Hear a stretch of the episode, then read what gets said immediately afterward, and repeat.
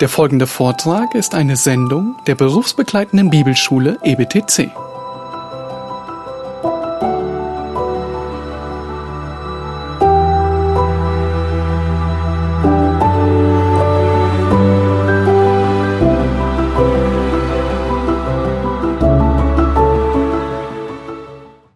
Sie merken natürlich, wir können nicht in diesem Tempo jetzt Vers für Vers weiter durchgehen, das ist schon klar.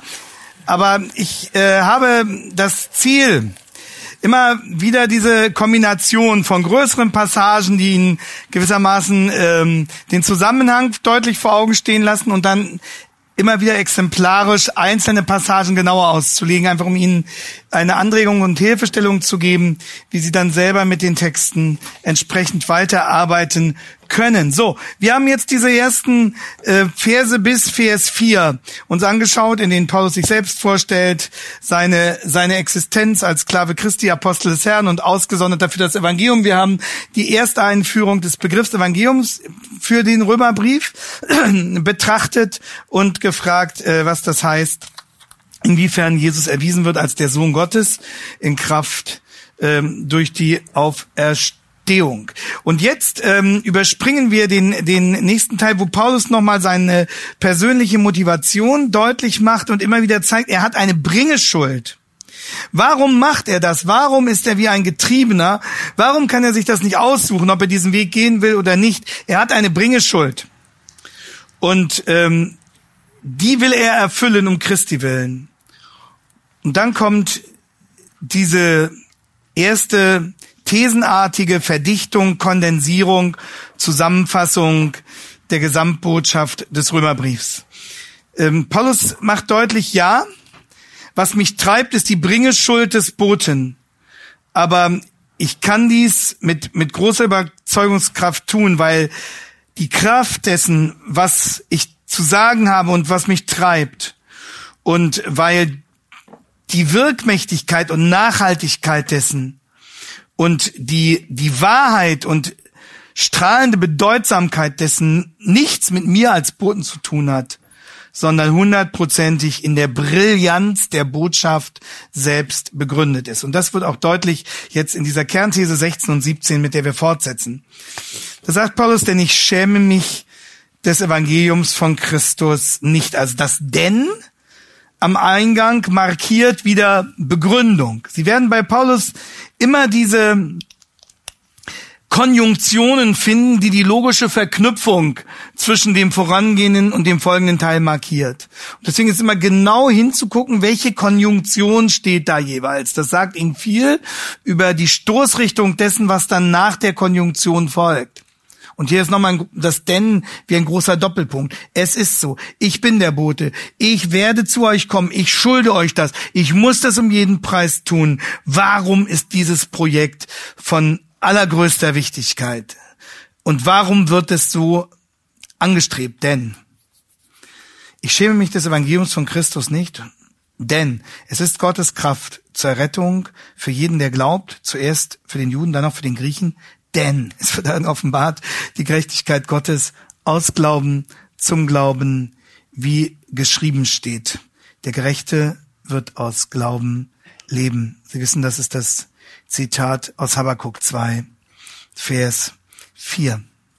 Also, ich schäme mich nicht, ähm, schließt ja ein, dass ähm, aus menschlicher Sicht durchaus die Gefahr bestehen könnte, sich für das Evangelium zu schämen.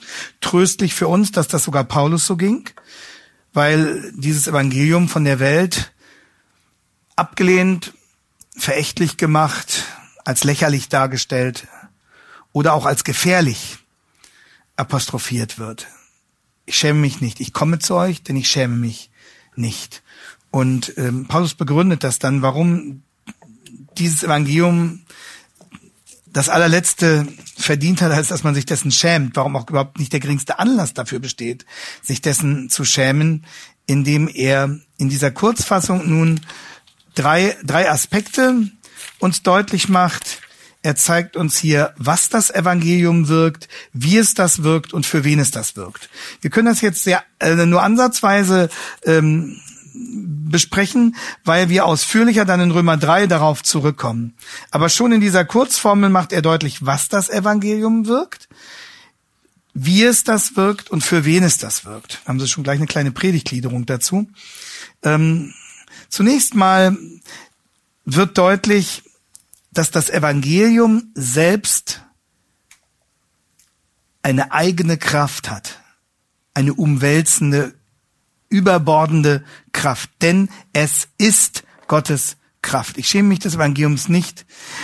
Dynamis u estin. Also das ist, da steht extra nochmal ähm, das Verb. Es ist wirklich Gottes Kraft. Es berichtet nicht nur Gottes Kraft, es erklärt nicht nur Gottes Kraft, sondern es ist Gottes Kraft dort, wo es ergeht. Und ähm, Natürlich war das Dynamit zu dem Zeitpunkt noch nicht erfunden, ähm, aber hier steht Dynamis TU. Äh, aber äh, es konnte dann mit dem Begriff belegt werden, weil dieser Begriff dieses beinhaltet, nämlich dieses, diese Sprengkraft, diese Wirkung, die davon ausgeht. Und zwar Gottes Kraft zur Rettung für jeden, der glaubt. Ähm, und das ist der Grundton, der sich durch den ganzen Römerbrief zieht.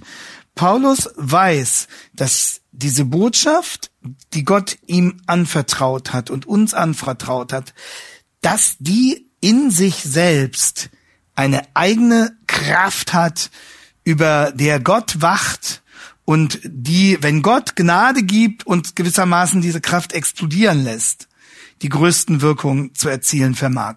Das müssen wir wissen, auch als Verkündiger. Die Kraft äh, der Veränderung liegt niemals in uns, liegt nicht mal in unserer guten Exegese, liegt erst recht nicht in unserer Rhetorik, äh, liegt nicht in unserem guten Willen und auch nicht im guten Willen unserer Zuhörer begründet, sondern die Kraft, die Wirkung des Evangeliums liegt im Evangelium selbst.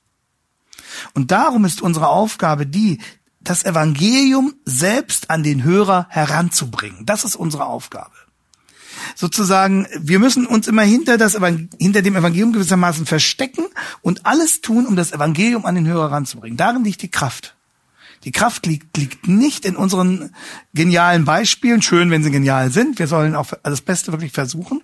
Aber darin liegt nicht die Kraft, sondern die Kraft liegt in der Wahrheit des Evangeliums selbst. Das ist die Aussage hier. Und Spurgeon hat einen fantastischen Vergleich dazu gebracht, den Spurgeon auf die ganze Bibel bezieht, den man aber insbesondere, zumal noch hier aufgrund dieser Stelle auf das Evangelium beziehen soll. 1875 hat er gesagt, open the door and let the lion out. He will take care for itself. Ja, also mach die Tür auf, lass den Löwen einfach raus, er wird schon auf sich selbst aufpassen. Und wir haben manchmal den Eindruck, als müssten wir die Botschaft des Evangeliums irgendwie beschützen. Als wäre das nicht ein, ein, ein, ein Löwe, sondern ein Schoßhündchen, das Evangelium, ja. Wir müssen es so ein bisschen peppeln, dass dem armen Evangelium ja nichts passiert. Und wir sind die schützenden, starken Verkündiger, die es nun irgendwie, und manche meinen nun noch, äh, das Schoßhündchen dadurch noch besser pep aufpeppeln zu können, dass es noch so ein bisschen abändern, weiß nicht, dass sie im Ohr abschneiden. Also, also jedenfalls, dass sie, dass sie, dass sie es noch äh, frisieren, modernisieren, anschaulicher machen, was auch immer. Und äh, das ist ähm, pervers in dem Sinne, dass es äh, die Sache vom äh, von Füßen auf den Kopf stellt, umdreht. Open the door and let the lion out. He will take care for itself. Das ist gleichzeitig ausgesprochen befreiend für uns als Verkündiger. Wir müssen uns für unsere Botschaft nicht entschuldigen. Wir müssen versuchen, sie so präzise wie möglich in ihrem in ihrer Eigenheit, in ihrem So-Sein weitergeben. Also unser die Gefahr unserer Verkündigung besteht darin, dass wir, dass wir äh, an der Botschaft irgendwas nicht richtig rüberbringen, aber äh, nicht, dass wir sie nicht genügend aufpeppen. Das ist nicht die Gefahr, sondern die Gefahr ist, dass wir sie verharmlosen, indem wir sie modifizieren, verharmlosen, reduzieren, wie auch immer.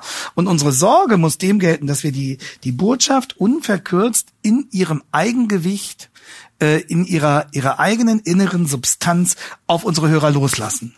Darin liegt die Kraft. Und dafür, dafür dürfen wir beten. Und darauf hat der Herr ja auch seine Verheißung gelegt. Also das Evangelium nochmal ist wie ein Löwe und wir behandeln es oft wie ein scheues Schoßhündchen.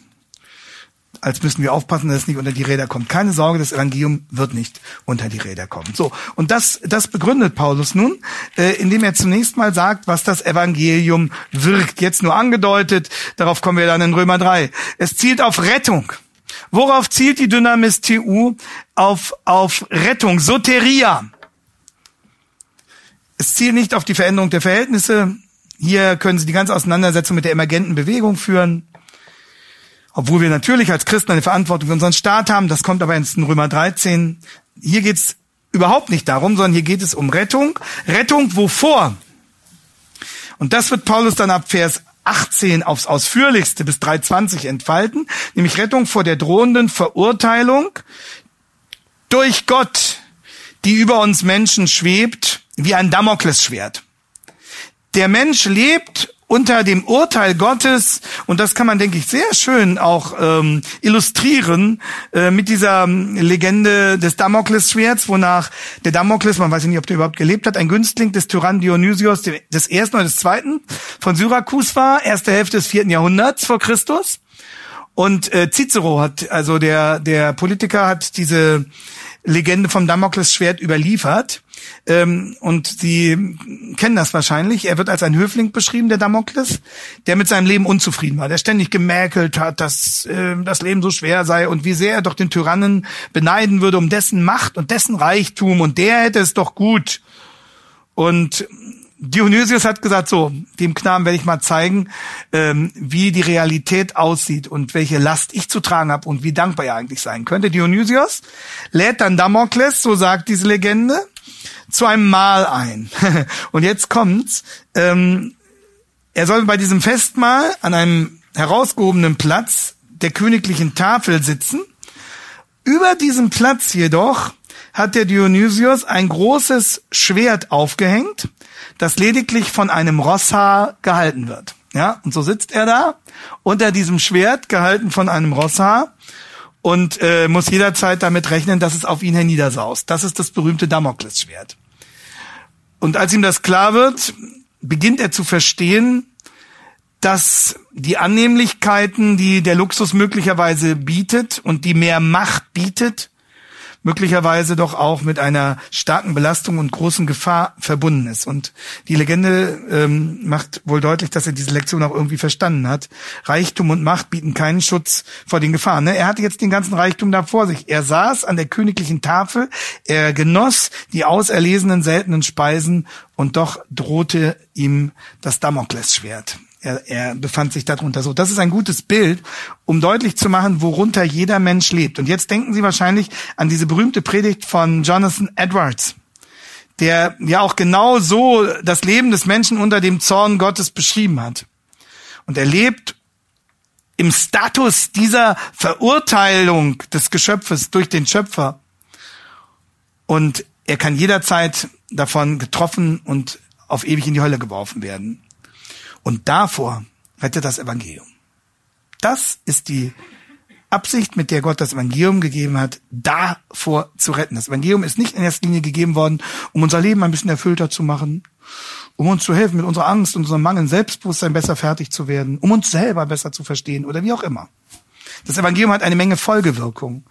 Aber das Evangelium als solches zielt darauf, uns zu retten aus dieser Situation der Bedrohung, die mit Sicherheit enden wird als endgültige Verurteilung und Verdammnis, wenn wir nicht aus dieser Situation herausgerettet werden.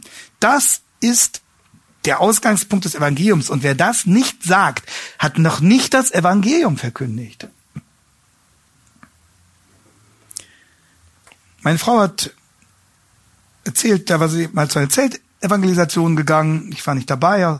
Und ähm, der Verkündiger dort hat viel Gutes gesagt, aber überhaupt nicht von der Problematik der Sünde gesprochen. Und dann hat sie ihn hinterher ganz freundlich, wie das ihre Art ist, darauf angesprochen. Und warum er das denn nicht äh, gesagt habe, das sei doch entscheidend für das Evangelium. Ja, hat er gesagt, das, äh, das würde morgen drankommen oder so, ja ähm, nach dem Motto, ich habe ein Evangelium und ein Evangelium verkündet, morgen rede ich dann auch über die Sünde. Aber der Anspruch einer evangelistischen Verkündigung ist doch der, dass der, der da sitzt, die Chance bekommt, vor der Hölle dadurch gerettet zu werden, dass er über seine Situation aufgeklärt wird und zugleich darüber, wie er aus dieser Situation gerettet werden kann. Das wirkt das Evangelium so. Wie es das wirkt, wie kann das Evangelium so stark sein? Wie macht es das, dass es uns vor Gottes Urteil beziehungsweise vor der Vollstreckung von Gottes Urteil rettet? Was tut das Evangelium? Und diese Frage beantwortet Paulus im Vers 17. Es wird darin offenbart die Gerechtigkeit Gottes. Das war der Vers, der Luther bekehrt hat letztlich. Denn, wieder Begründung. Warum ist das Evangelium so stark? Weil darin offenbart wird die Gerechtigkeit Gottes. Und offenbart ist mehr als informiert. Offenbart heißt zugänglich gemacht. Das meint es hier. Das Evangelium öffnet eine Tür. Das Evangelium verschafft dem Hörer einen übernatürlichen Zugang. Das Evangelium konfrontiert ihn und bringt ihn dadurch in Kontakt mit der Gerechtigkeit Gottes. Das Evangelium bringt ihn in Kontakt, den Hörer mit einer Wirklichkeit, an die er ohne das Evangelium nie herangekommen wäre. Keiner hätte eine Chance, an Gottes Rettungshandeln heranzukommen ohne das Evangelium. Denn im Evangelium wird es offenbart. Im verkündigten Evangelium. In der Regel mündlich verkündigt, auch durch Schriften verkündigt. Versteht, verstehen Sie, das ist das Evangelium. Das Evangelium ist ein übernatürlicher Vorgang, wenn Sie so wollen. Weil es den Menschen in Kontakt bringt mit einer Wirklichkeit, zu der er ohne das Evangelium keinen Zugang hätte. Und diese Wirklichkeit hat die Macht, ihn vor der ewigen Verdammnis seiner Existenz zu retten. Das geschieht, wenn das Evangelium verkündigt wird. So. Und Paulus beschreibt dann das, was das Evangelium bringt, mit dem Begriff der Gerechtigkeit Gottes.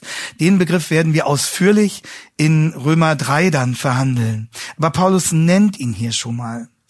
Und wir verstehen besser, was er bedeutet, wenn wir das Missverständnis von Luther uns in Erinnerung rufen. Luther hatte verstanden, dass das Evangelium, dass die Gerechtigkeit Gottes eine Messlatte wäre, an der Gott sein Leben misst und nach der Gott sein Leben beurteilt. Und deswegen hat Luther diesen Begriff gehasst, weil er sagt, die Gerechtigkeit Gottes vernichtet mich, weil sie eine Latte mir auflegt, die ich nie überspringen kann.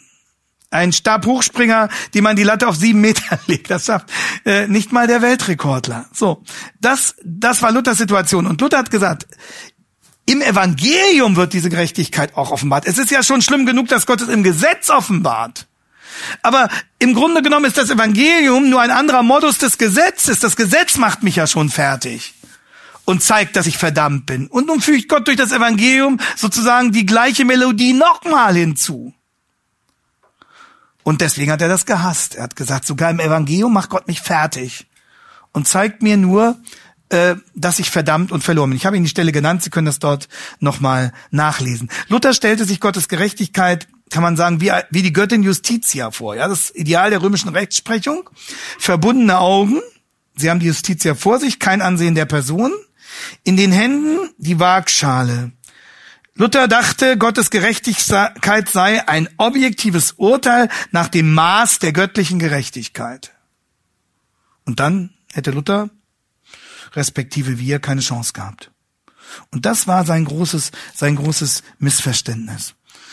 Ähm, Wilhelm Busch hat gesagt, worum es ja ging bei der Frage der Gerechtigkeit Gottes in der Reformation. Nämlich, er sagt, um die eine Frage, die mich heute als Mensch in meiner Lage brennend berührt. Es ging nicht um die Frage einer deutschen Sprache und Kultur bei der Reformation, das Nebenwirkung.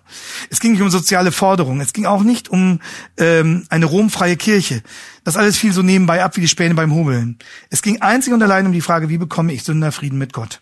Das ist die brennendste aller Fragen. Wehe uns, wenn sie von uns nicht gestellt und nicht beantwortet wird. So. Also, Vers 16, das Evangelium rettet. Vers 17, warum das Evangelium rettet, beziehungsweise wie das Evangelium rettet, indem es uns Gottes Gerechtigkeit offenbart, indem es uns an Gottes Gerechtigkeit heranbringt. Und äh, wir werden sehen, dass das Evangelium am Ende uns auch Gottes Gerechtigkeit schenkt. Das entfaltet Paulus dann alles ähm, in Römer 3. Also im Evangelium geht es darum, dass Gottes Gerechtigkeit uns offenbart wird und was alles in dieser Offenbarung enthalten ist viel mehr als darüber informieren, Zugang dazu verschaffen und letztlich diese Gerechtigkeit zueignen. Das Evangelium zielt darauf, uns Gottes Gerechtigkeit anzurechnen. Oder man könnte auch sagen, das Evangelium bewirkt, dass wir vor Gott bestehen können. So stark ist die Kraft des Evangeliums. Gott zeigt uns, was das Evangelium wirkt, wie es das wirkt. Paulus macht deutlich. Und schließlich ein drittes noch, für wen es das wirkt. Was es wirkt, wie es wirkt, für wen es das wirkt. Und das ist die, äh, die letzte Formulierung aus Glauben in Glauben. Eine komplizierte Formulierung, ähm, die den Auslegern viel Mühe macht. Ekpisteos eis pistin. Also aus Glauben, da steht ein Genitiv, eis pistin ein Akkusativ von Glauben zum Glauben. Und dann das, das Habakuk-Zitat, der Gerechte wird aus Glauben, aus Glauben leben. Wie ist dies zu verstehen? Aus Glauben in Glauben? Ähm, Glaube bedeutet ja zunächst mal persönlich zugreifen. Es gibt ähm, verschiedene Aspekte des Glaubens, auch das ähm, haben wir in unserem in dem Rechtfertigungsbuch versucht darzustellen. Ähm, vielleicht ja, ich glaube, es kann man umdrehen, ne? Jetzt saust es hernieder. Das ist unser Damoklesschwert hier. Mal sehen. So. Okay. Also.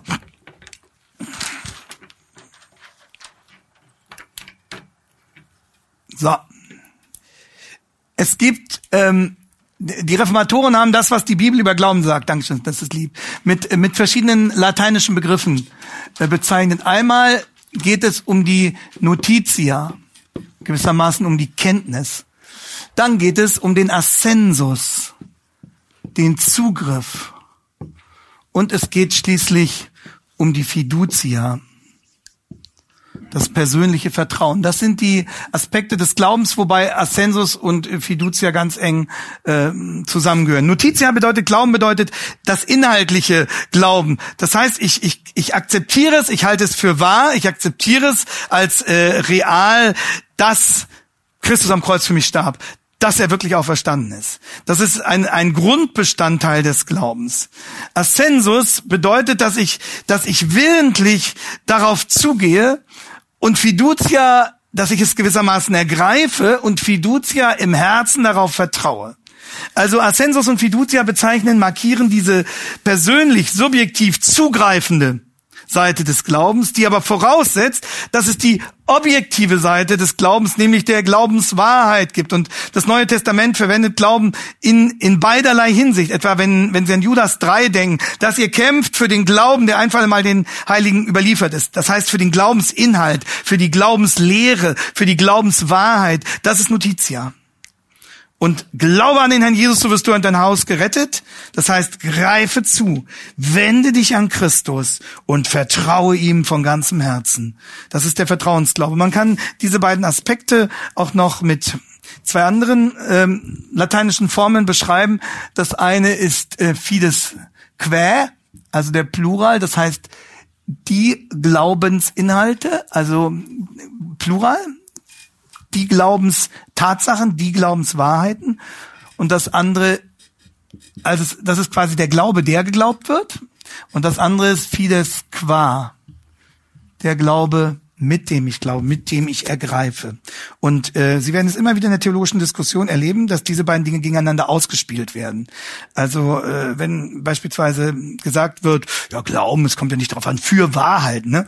Dieser, dieser Notitia wird dann sozusagen diffamiert als für Wahrheiten und als ob das etwas Böses oder Oberflächliches, äh, Unnotwendiges wäre. Natürlich müssen Notitia schließt ein für Wahrheit. Wenn, wenn sie nicht für Wahrheit, dass Jesus leibhaftig von den Toten auferstanden ist, dann glauben sie auch nicht. Und äh, dann können sie auch keinen Glauben verkündigen. Das heißt, Fides Quae und Fides Qua gehören untrennbar zusammen und dürfen niemals gegeneinander ausgespielt werden. Und äh, was wir fragen müssen, wenn, wenn der Begriff Glauben dann vorkommt, heißt, welcher Aspekt ist hier besonders im Blick, wobei das andere immer mit vorausgesetzt wird. Und äh, in dem Falle, welcher kommt aus Glauben in Glauben, ist dieses, dieses persönliche Moment des, des Zugreifens beschrieben. Das wird in Römer 3 dann noch weiter entfaltet. Aber was heißt dann aus Glauben in Glauben? Ekpisteos, eispistin. Ähm, das klingen verschiedene äh, Aspekte mit. Einmal gewissermaßen von A bis Z könnte man sagen. Welche von A bis Z an den Glauben gebunden ist. Wir werden zu jedem Zeitpunkt unseres Christenlebens im Glauben gerettet, im Glauben erhalten. Man könnte auch sagen, wir haben die Rechtfertigung im Glauben, dass wir Gottes Kinder werden, aber wir werden auch die Heiligung nur im Glauben haben, insofern wir darauf angewiesen sind, dass sie uns durch Christus geschenkt wird. Aus Glauben in Glauben. Es bleibt immer beim Glauben. Du wirst nie über die Situation, über, über den Status hinausgehen und sagst, so, jetzt brauche ich keinen Glauben mehr. Ich bin so ein reifer Christ, ich brauche keinen Glauben mehr, sondern du wirst deine Abhängigkeit von Christus immer deutlicher erkennen Du wirst deine Dankbarkeit für Christus immer, immer fröhlicher wahrnehmen. Aus Glauben in Glauben. Dann äh, steckt dieser Aspekt möglicherweise des Wachstums drin. Aus Glauben in immer stärker werdenden, vertiefenden, wachsenden Glauben. Von Glauben zu Glauben zu, zu wachsendem Glauben, wachsendem Vertrauen. Weil es ja um ein persönliches Verhältnis geht, in dem man inniger miteinander verbunden wird. Und dann äh, äh Ekpisteus, Eispistin, wie gesagt, dieses, dieses Wachstümliche und bleibend Angewiesene. Ne? Wir sind gerade darin hundertprozentig geborgen, dass wir immer an Christus hängen und in allem auf ihn angewiesen bleiben. Und in den Genuss des Evangeliums komme ich also nur durch den Glauben. Und darum mündet die Verkündigung des Evangeliums auch in die Aufforderung, es im Glauben zu ergreifen. Das Evangelium schildert zunächst objektiv, was Gott getan hat. Und es mündet dann in die Aufforderung an den Hörer und nun greif zu. Erfass es im Glauben. Christus ruft dich. Alles, was er dort am Kreuz für dich getan hat und durch seine Auferstehung machtvoll besiegelt hat, kommt dir nur zugute, wenn du es als Geschenk ergreifst. Ja, von daher ist, ist das untrennbar miteinander verbunden. Der biblische Glaubensbegriff ist noch nicht dann Wirklichkeit einer Biografie geworden, wenn jemand sagt, ja, ich glaube es, dass Christus am Kreuz für Sünder gestorben und auferstanden ist. Das ist noch nicht rettender Glaube. Das glaubt der Teufel auch. Der Teufel weiß auch, dass Christus am Kreuz für Sünder gestorben und auferstanden ist. Das ist noch kein rettender Glaube. Wie viele, die in einer christlichen Tradition aufgewachsen sind, sagen, ja, ich glaube, ich glaube, dass Jesus am Kreuz für Sünder gestorben und auferstanden ist. Aber da fehlt Ascensus, da fehlt Fiducia, da fehlt Fides qua. Dieses, jawohl, ich gründe meine ganze Existenz darauf. Ich will ihm gehören für Zeit und Ewigkeit. Ich rufe dich an, Christus. Ich weiß, dass ich dich brauche zu meiner Rettung. Und ich bitte von dir von ganzem Herzen, nimm mich an, halt mich fest, vergib mir meine Schuld. Mit welchen Worten man auch immer das sagt. Aber das meint Fides qua. Das meint Ascensus. Das meint Fiducia. Und das ist rettender Glaube auf der Basis einer gründlich biblisch offenbarten und bezeugten ähm, Notitia, der Glaubenswahrheit, für die wir aufgefordert werden zu kämpfen, etwa in Judas 3. So, jetzt haben wir dieses Eingangsstatement, äh, die Ouvertüre abgeschlossen. Das ist die Einleitung. Paulus stellt sich vor. Er geht, das haben wir jetzt übersprungen, kurz auf die Adressaten ein, die er noch nicht kennt. Und er bietet in kondensierter Form das Kernthema, das er jetzt in diesem Brief entfalten kann, nämlich, dass Gott durch sein Evangelium rettet, dass dieses Evangelium deshalb eine Kraft hat, weil es durch sich selbst Zugang zu der Rettung aus der Verlorenheit schenkt. Und jetzt muss Paulus in einem ersten Hauptteil erklären, warum das überhaupt nötig ist und worin diese Bedrohung aus dem aus, aus der dem Menschen durch das Evangelium die Rettung gebracht wird, wie diese Bedrohung zustande kommt und worin sie besteht. Also, Vers 17 sagt Paulus, Gott hat für uns einen genialen Rettungsplan. Er schenkt uns seine Gerechtigkeit. Ähm, aber jetzt könnte ja einer kommen und sagen, warum ist es überhaupt nötig? Warum muss ich überhaupt gerettet werden? Ich bin so zufrieden mit meinem Leben. Und jetzt kommt, jetzt muss die Begründung kommen, jetzt muss der Beweis kommen, warum jeder Mensch angewiesen ist auf Errettung. Warum ist das so zwingend? Warum hat jeder das nötig, dass Gott ihn freispricht, ihn rettet, ihn gerecht spricht? Und diese Frage, die liegt uns Menschen ja im Blut. Äh, in evangelistischen Gesprächen erleben sie es ja auch immer wieder, dass Leute sagen, warum ich bin doch auch so glücklich, ich brauche Gott nicht, ich bin vollkommen zufrieden mit meinem Leben. Und dann hilft es nichts, dass wir sagen, ja, du könntest noch zufriedener mit deinem Leben sein, wenn du Jesus hättest sondern wir sagen, es ist egal, wie zufrieden oder glücklich du bist oder auch nicht glücklich du bist. Äh, es ist ein, ein objektiver Tatbestand, dass du vor dem heiligen Gott stehst und dich in einer höchst gefährlichen Situation befindest, unabhängig von deiner Wahrnehmung, unabhängig von deiner Zufriedenheit oder Nichtzufriedenheit. Und über seinen Zustand müssen wir den Menschen in Kenntnis setzen. Und das tut Paulus in 1.18 bis 3.20. Hier liefert er gewissermaßen den Beweis. Und wenn Sie diese Kapitel 1.18 bis 3.20 mit einer Parole überschreiben wollten, dann könnten Sie dir darüber die Parole setzen, ausnahmslos schuldig. Ausnahmslos schuldig. Du stehst unter dem Zorn Gottes. Und das wird nun entfaltet. Vers 18 die These. Denn es wird geoffenbart Gottes Zorn vom Himmel her über alle Gottlosigkeit und Ungerechtigkeit der Menschen, welche die Wahrheit durch Ungerechtigkeit aufhalten. So, das ist die These. Gottes Zorn. Und ähm, wir können diese These unterteilen in drei, in drei Zuspitzungen. Erstens, Gottes Zorn ist universal. Gottes Zorn ist universal. Also keiner kann sich dem entziehen. Das ist das Erste. Ähm, und Gottes Zorn müssen wir dann erläutern. Es ist eben nicht Gottes ungebremste Wut oder Gottes unbeherrschte Eifer, sondern das ist Gottes gezielte, konsequente Ablehnung von allem Bösen. Das ist Gottes Zorn. Gottes tiefe Abneigung gegen alles Schändliche und Destruktive. Gottes kompromisslose Gegnerschaft zur Sünde und zu allem, was zerstört. Und darum handelt es sich hier um zwei Seiten ein und derselben Medaille.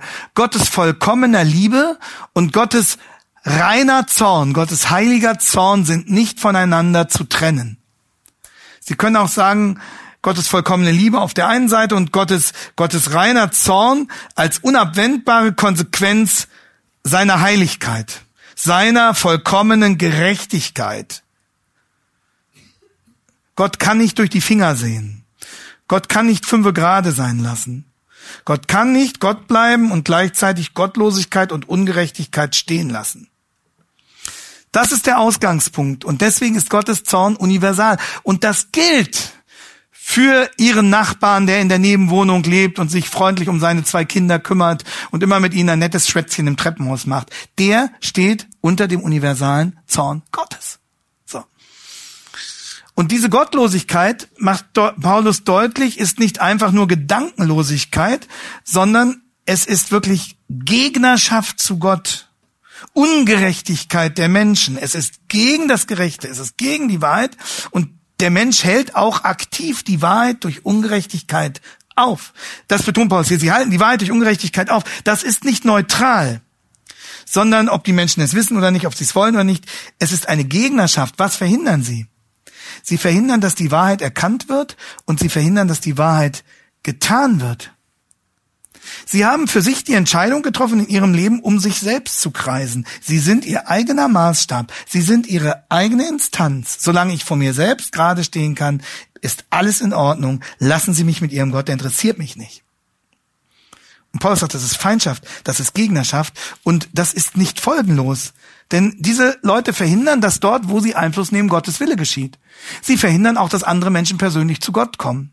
Was hat Jesus zu den Pharisäern gesagt? Ihr kommt selbst nicht rein ins Reich Gottes, aber ihr verhindert auch, dass andere reinkommen. Der Vater, die Mutter, die ihre anvertrauten Kinder daran hindern, gläubig zu werden.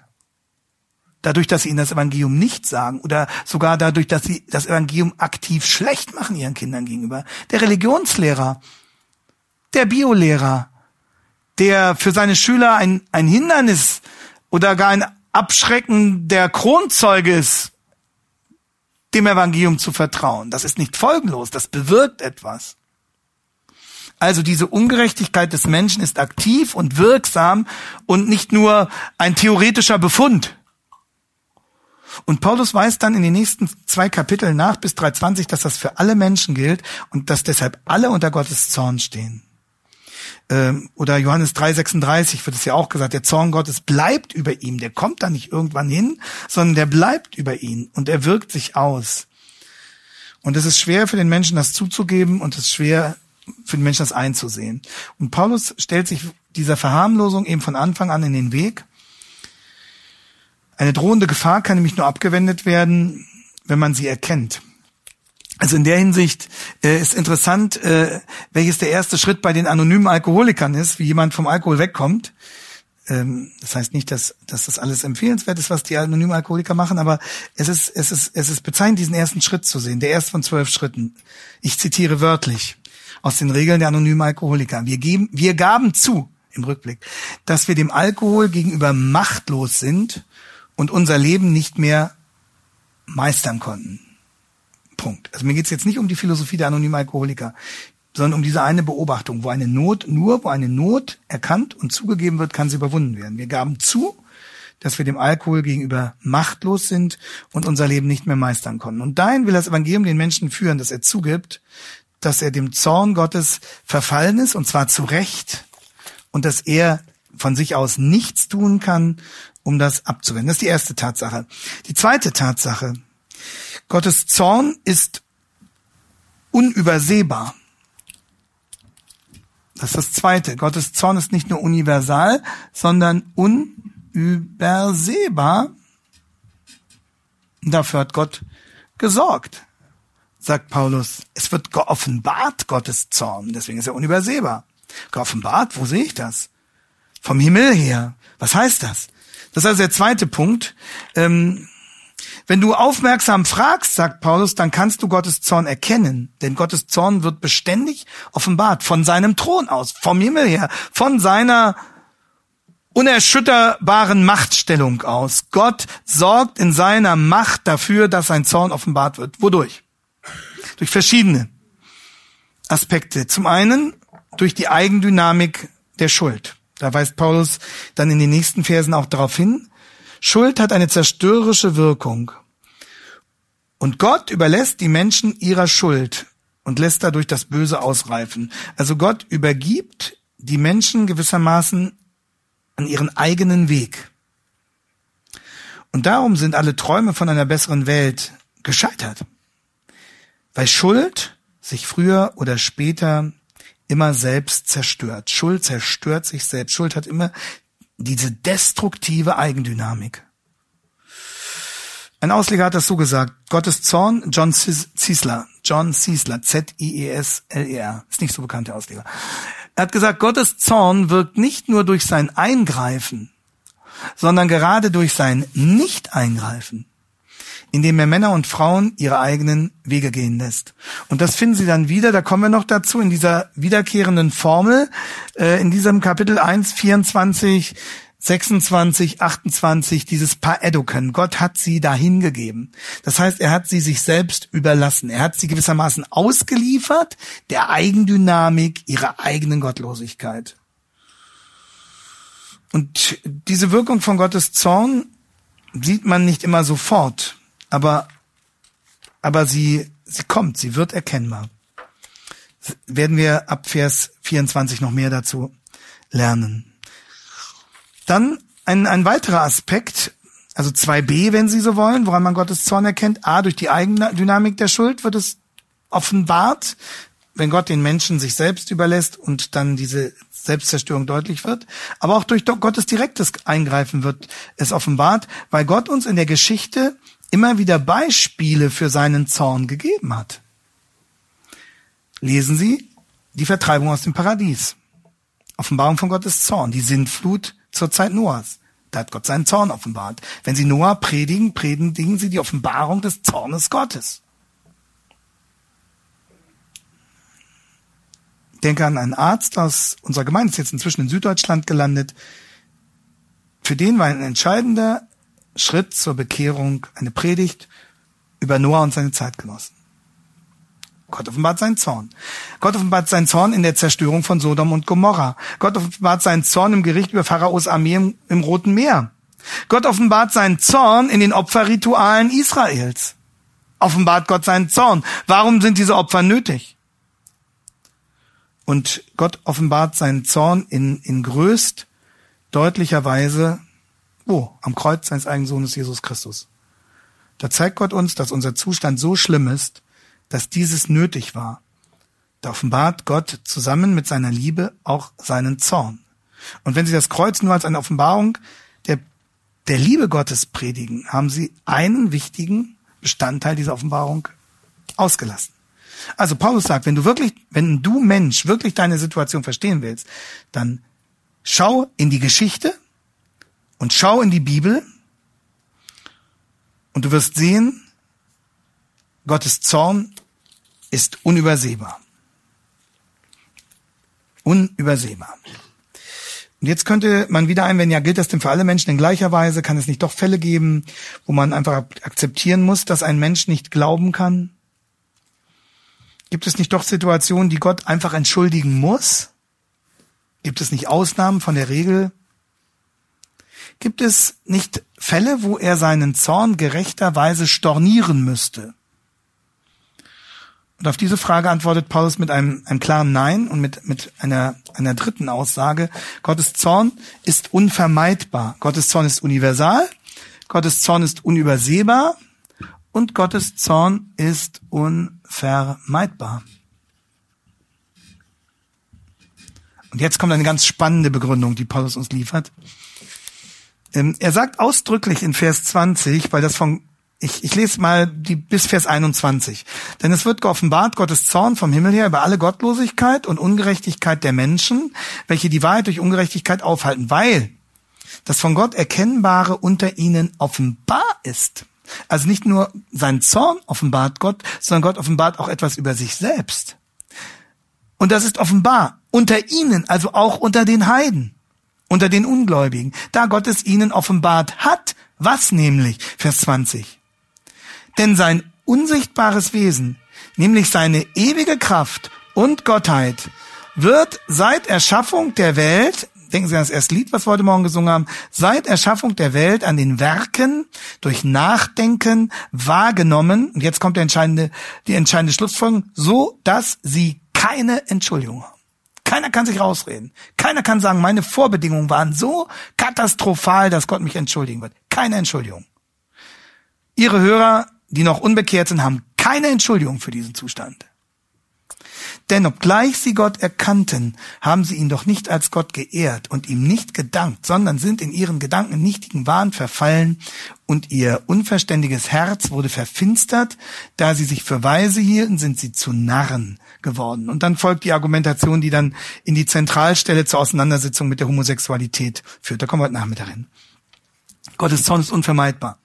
Warum? Vers 19. Weil das von Gott Erkennbare unter ihnen offenbar ist. Denn Gott hat es ihnen offenbar gemacht. Das heißt, kein, kein Mensch, das ist, das ist, ist sensationell, was Paulus hier sagt. Kein Mensch kann sich damit herausreden, dass er zu wenig von Gott weiß. Und darum ist Gottes Zorn für jeden Ungläubigen unvermeidbar. Keiner kann sich rausreden.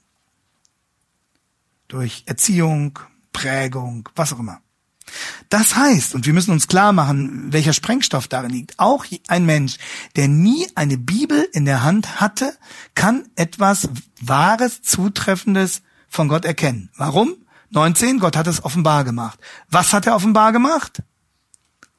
Und äh, verstehen Sie, so, so müssen Sie gewissermaßen Schicht um Schicht versuchen freizulegen, dessen, was Paulus hier sagt. Es ist, man kann ihn nicht missverstehen, wenn man, wenn man das tut, ja.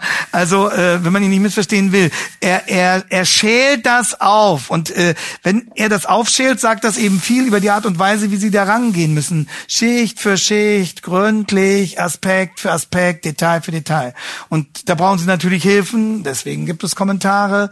Deswegen gibt es solche Seminare. Deswegen brauchen wir äh, sozusagen die exegetische Beratung untereinander, äh, weil man das nicht nur rausfindet, auch Benedikt Peters findet das nicht nur dadurch raus, dass er einsam an seinem Schreibtisch sitzt. Der hört beim Joggen dann Predigten von Martin Lloyd Jones über den Römerbrief zum Beispiel. Ne? Und so, also nur als ein Beispiel. Ähm, also, was kann man nun erkennen? Seine, sein unsichtbares Wesen, seine ewige Kraft und Gottheit. Haben Sie es gemerkt? Das ist noch nicht das Evangelium. Das Evangelium gibt's nicht ohne Bibel. Das Evangelium gibt es nicht ohne christliche Zeugen. Das ist noch nicht das Evangelium, aber immerhin. Was kann man erkennen? Dass es einen Gott geben muss, dass dieser Gott sehr mächtig ist, dass man ihn ernst nehmen muss und dass er beständig und genial ist. Das kann man erkennen. Das ist noch nicht das Evangelium. Aber dass es einen Gott geben muss, dass er sehr mächtig ist, dass er beständig und genial ist und dass man ihn ernst nehmen muss. Und jetzt sehen Sie an dieser Stelle beginnen Sie, oder wenn Sie haben das bestimmt auch schon vorher gesehen, warum die Diskussion über Schöpfung und Evolution kein Nebengleis ist. Das hängt unmittelbar mit der Frage der Gotteserkenntnis zusammen. Und deswegen diese super neunmal klugen, die sagen auch, ihr müsst euch da nicht immer da mit eurer Schöpfungsgeschichte da, das ist doch, es geht um das Kreuz, es geht um Jesus, ne, so, das wird dann oft gesagt. Und die meinen, sie seien besonders fromm. Wir sollen, hier, Paulus zeigt uns, wie der Zusammenhang ist.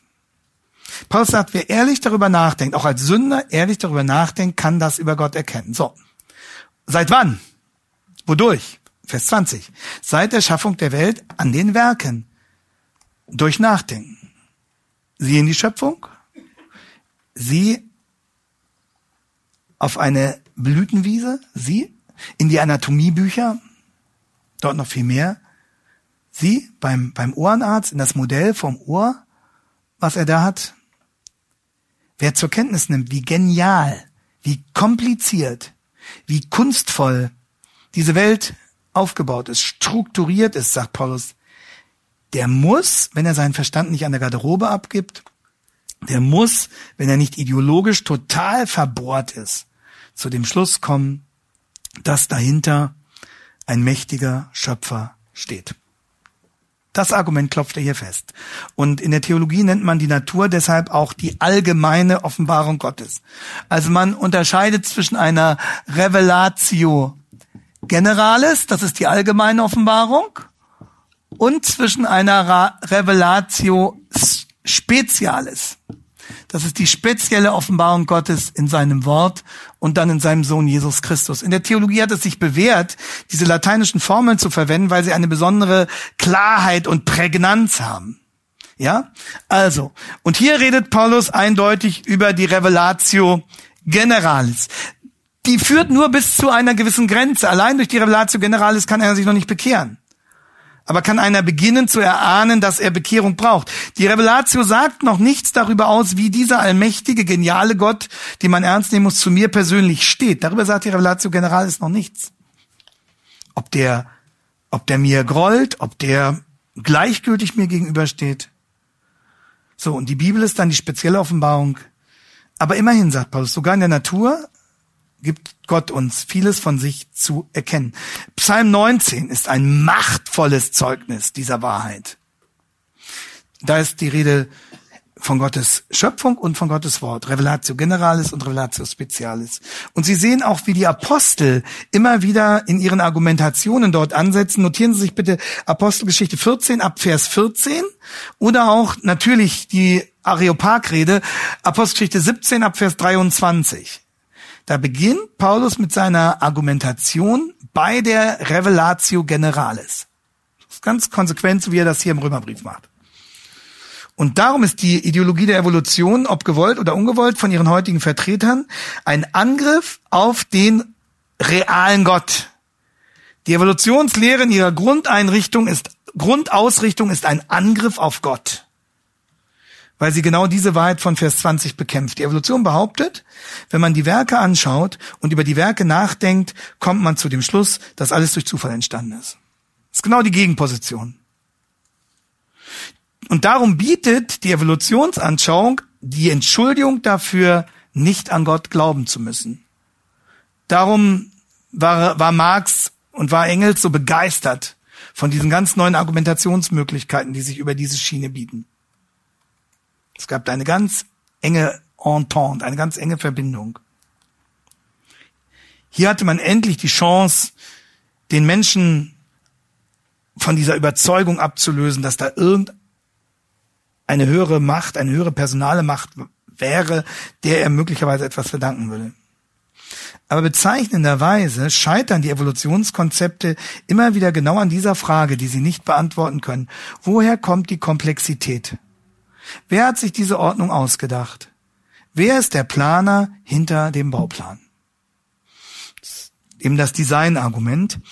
Ähm, ein Kardiologe, der, das, der, der sich da durch, Noah ähm, bekehrt hat, ähm, wies mich dann später auch noch mal darauf hin, dass allein das menschliche Herz, ne, ähm, wenn man so einen durchschnittlichen Puls von 70 pro Minute annimmt, in einem 75-jährigen Leben ähm, zwei Milliarden 759 Millionen 400.000 Schläge macht. Und er schrieb mir dann dazu, ich kenne keine Maschine, die den gleichen Arbeitsschritt 2,7 Milliarden Mal ausführen kann, ohne nicht einmal für längere Zeit auszufallen.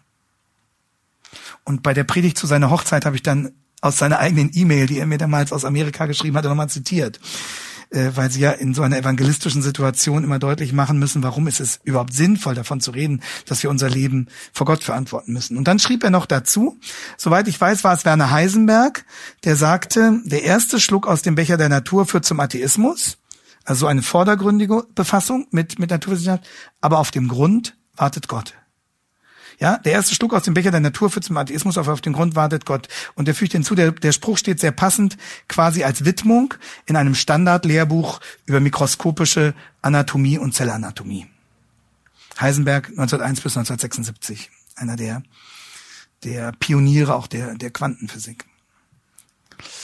Das meint Paulus hier, das Wunder des Lebens. Louis Pasteur, der große Chemiker und Mikrobiologe des 19. Jahrhunderts, hat, hat das gezeigt, dass Leben immer nur aus Leben entstehen kann und er ist bis heute nicht widerlegt. Niemals aus toter Materie. Omne vivum ex vivo. Alles Leben kommt aus Leben. Das gilt auch naturwissenschaftlich bis heute. Und obwohl ganze Heere von Forschern versucht haben, das Gegenteil zu beweisen. Deshalb kann die Evolutionsweltanschauung bis heute nicht erklären, wie soll aus toter Materie Leben entstehen, wie soll aus Unordnung Ordnung entstehen, aus nichts etwas und aus Unpersönlichem Persönliches. Wenn Sie mit Evolutionstheoretikern diskutieren, stellen Sie ihnen immer wieder diese Fragen. Wie soll aus toter Materie Leben entstehen, aus Unordnung Ordnung, aus nichts etwas, aus Unpersönlichem das Persönliche. Diese Fragen lassen sich nur im Licht von Römer 1, Vers 20 sinnvoll verstehen. Und darum sollte es uns nicht überraschen, wenn gerade Louis Pasteur diesen Satz gesagt hat, äh, und das ist gut bezeugt, ein wenig Wissenschaft trennt uns von Gott. Viel Wissenschaft bringt uns ihm näher. Ein wenig Wissenschaft trennt uns von Gott, viel Wissenschaft bringt uns ihm näher. Und das meint dieses Nachdenken von Vers 20. So. Auch im 21. Jahrhundert gibt es eben Kollegen von Pasteur, die sich ganz ähnlich äußern. Also das ist einfach nochmal ein Beleg für Römer 1,20. Ich will Ihnen nur zwei kurze Zitate hier nennen. Ähm, einmal von Professor Werner Arber. Der Mann schreibt sich so, Arber. Er bekam den äh, Nobelpreis für Medizin oder Physiologie, der ist irgendwie zusammen verliehen worden, für Medizin oder Physiologie 1978. Und Arber schreibt oder sagt im Interview, ich denke, ähm, äh, äh nee, es war ein Aufsatz, in dem er das schrieb. Das schrieb er folgendes, Zitat.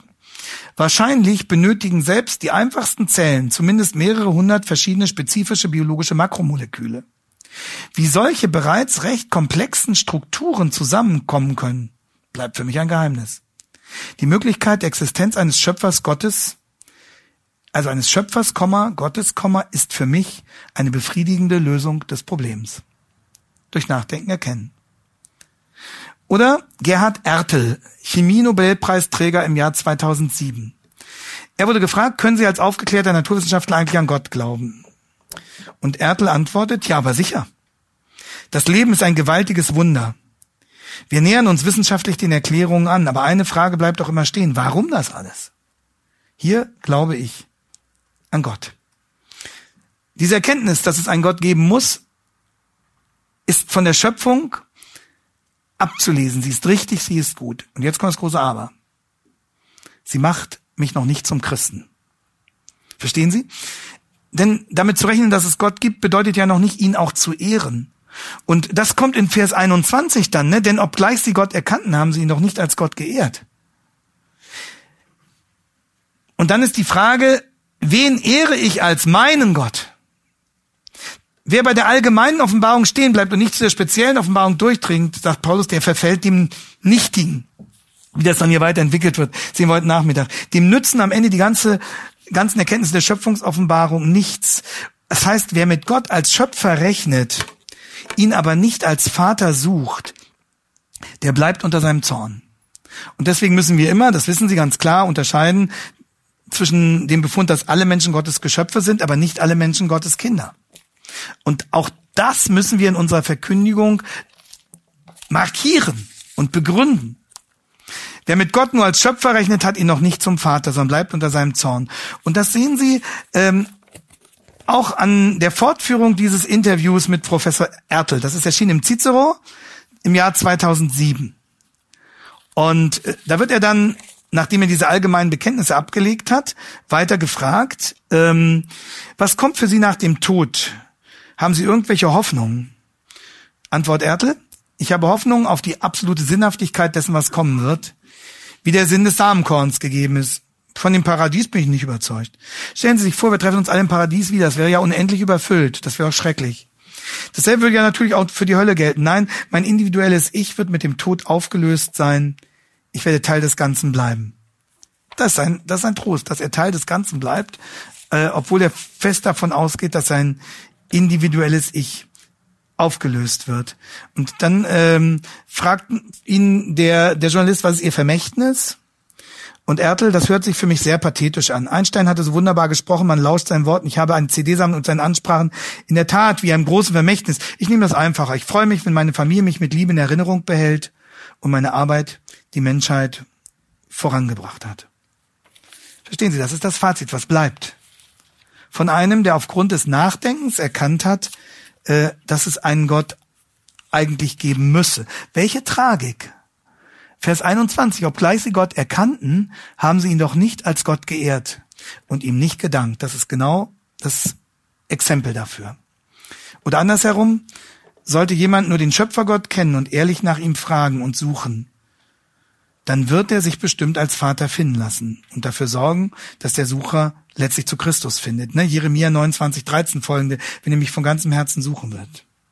Und das ist das Anliegen von Paulus hier, dass er die Warnung vor dem Zorn Gottes nicht als Selbstzweck oder ähm, in einem Anflug von Sadismus präsentiert, sondern erreichen will, dass die Angesprochenen wach werden. Und darum dürfen wir auch in unserer Verkündigung nicht diese Warnung verschweigen, die Gott in diesen Versen offenbart. Gottes Zorn ist universal, das heißt, alle sind betroffen. Gottes Zorn ist unübersehbar, er ist deutlich offenbart, keiner kann sich wegducken und Gottes Zorn ist ausnahmslos unvermeidbar. Sie haben keine Entschuldigung. Das ist, ähm, das ist die Diagnose. Und ähm, nun werden wir, die nehmen schon die entsprechenden Gerüche wahr, das hängt auch mit unserem Empfindungsvermögen zusammen. Ähm, wir werden dann nach der Mittagspause sehen, wie Paulus dieses Argument jetzt weiter entfaltet und wie er nachweist, diese Unvermeidbarkeit, bei der es keine Ausnahme gibt. Er wird es zunächst zeigen, dass die Heiden unter der Sünde sind, dann moralisch bewusste Juden und Heiden, 1, Kapitel 2, 1 bis 16, und am Ende sogar die gesetzesfrommen Juden. Selbst diese sind unter der Sünde. Und damit ist bewiesen am Ende von Kapitel 3, Vers 20, das ist noch nicht das Ende des Kapitels, aber am Ende dieser Passage in 3.20, die gesamte Menschheit steht gerechterweise unter dem Zorn Gottes. Wir werden uns genauer angucken noch die Argumentation in den Versen ähm, 23 bis zum Schluss dieses Kapitels und in dem Zusammenhang haben uns auch ähm, einige Gedanken machen über diese so hochaktuelle Frage der Homosexualität. Die Kernstelle zu, zur christlichen Bewertung dieser Not findet sich hier in Römer 1. Und äh, die müssen wir sehr genau verstehen, weil sie auch ein wichtiger Bestandteil unserer Verkündigung dieses Textes zu sein hat. Aber jetzt genießen Sie erstmal Ihr Mittagessen und wir treffen uns hier, ich habe mich an die fünf Minuten gehalten, und wir treffen uns hier dann 13.05 Uhr, 13.05 Uhr wieder zum Nachmittag. So, darf ich noch einen Tisch, oh, machen, das machen Sie, ne? Ja, ist egal. Okay, dann bete ich. Danke. Herr Jesus Christus, wir wir danken dir dafür, dass du uns durch den Paulus dieses Dokument schenkst. Herr, und dass es hier Gewissheit gibt, dass wir Gewissheit hier finden können, weil deine, deine Wahrheit so klar kommuniziert ist und weil du uns durch deinen Heiligen Geist hilfst, sie wirklich zu verstehen, sie nachzuvollziehen. Wir danken dir, dass du Sprache geschaffen hast und dass du Sprache mit äh, dem Vermögen geschaffen hast, echte Wahrheit zu kommunizieren dadurch. Herr, Danke, dass du uns auch an diesem Prozess teilhaben lässt. Und wir wollen in dem, was wir reden und wie wir reden, auch darin dir die Ehre geben. Und auch darin, dass wir dankbar deine Schöpfungsgaben genießen, wie jetzt auch das Mittagessen. Bitte segne uns diese Zeit und hilf, dass wir dann gestärkt die Arbeit des Nachmittags in Angriff nehmen können. Dir sei alle Ehre. Amen.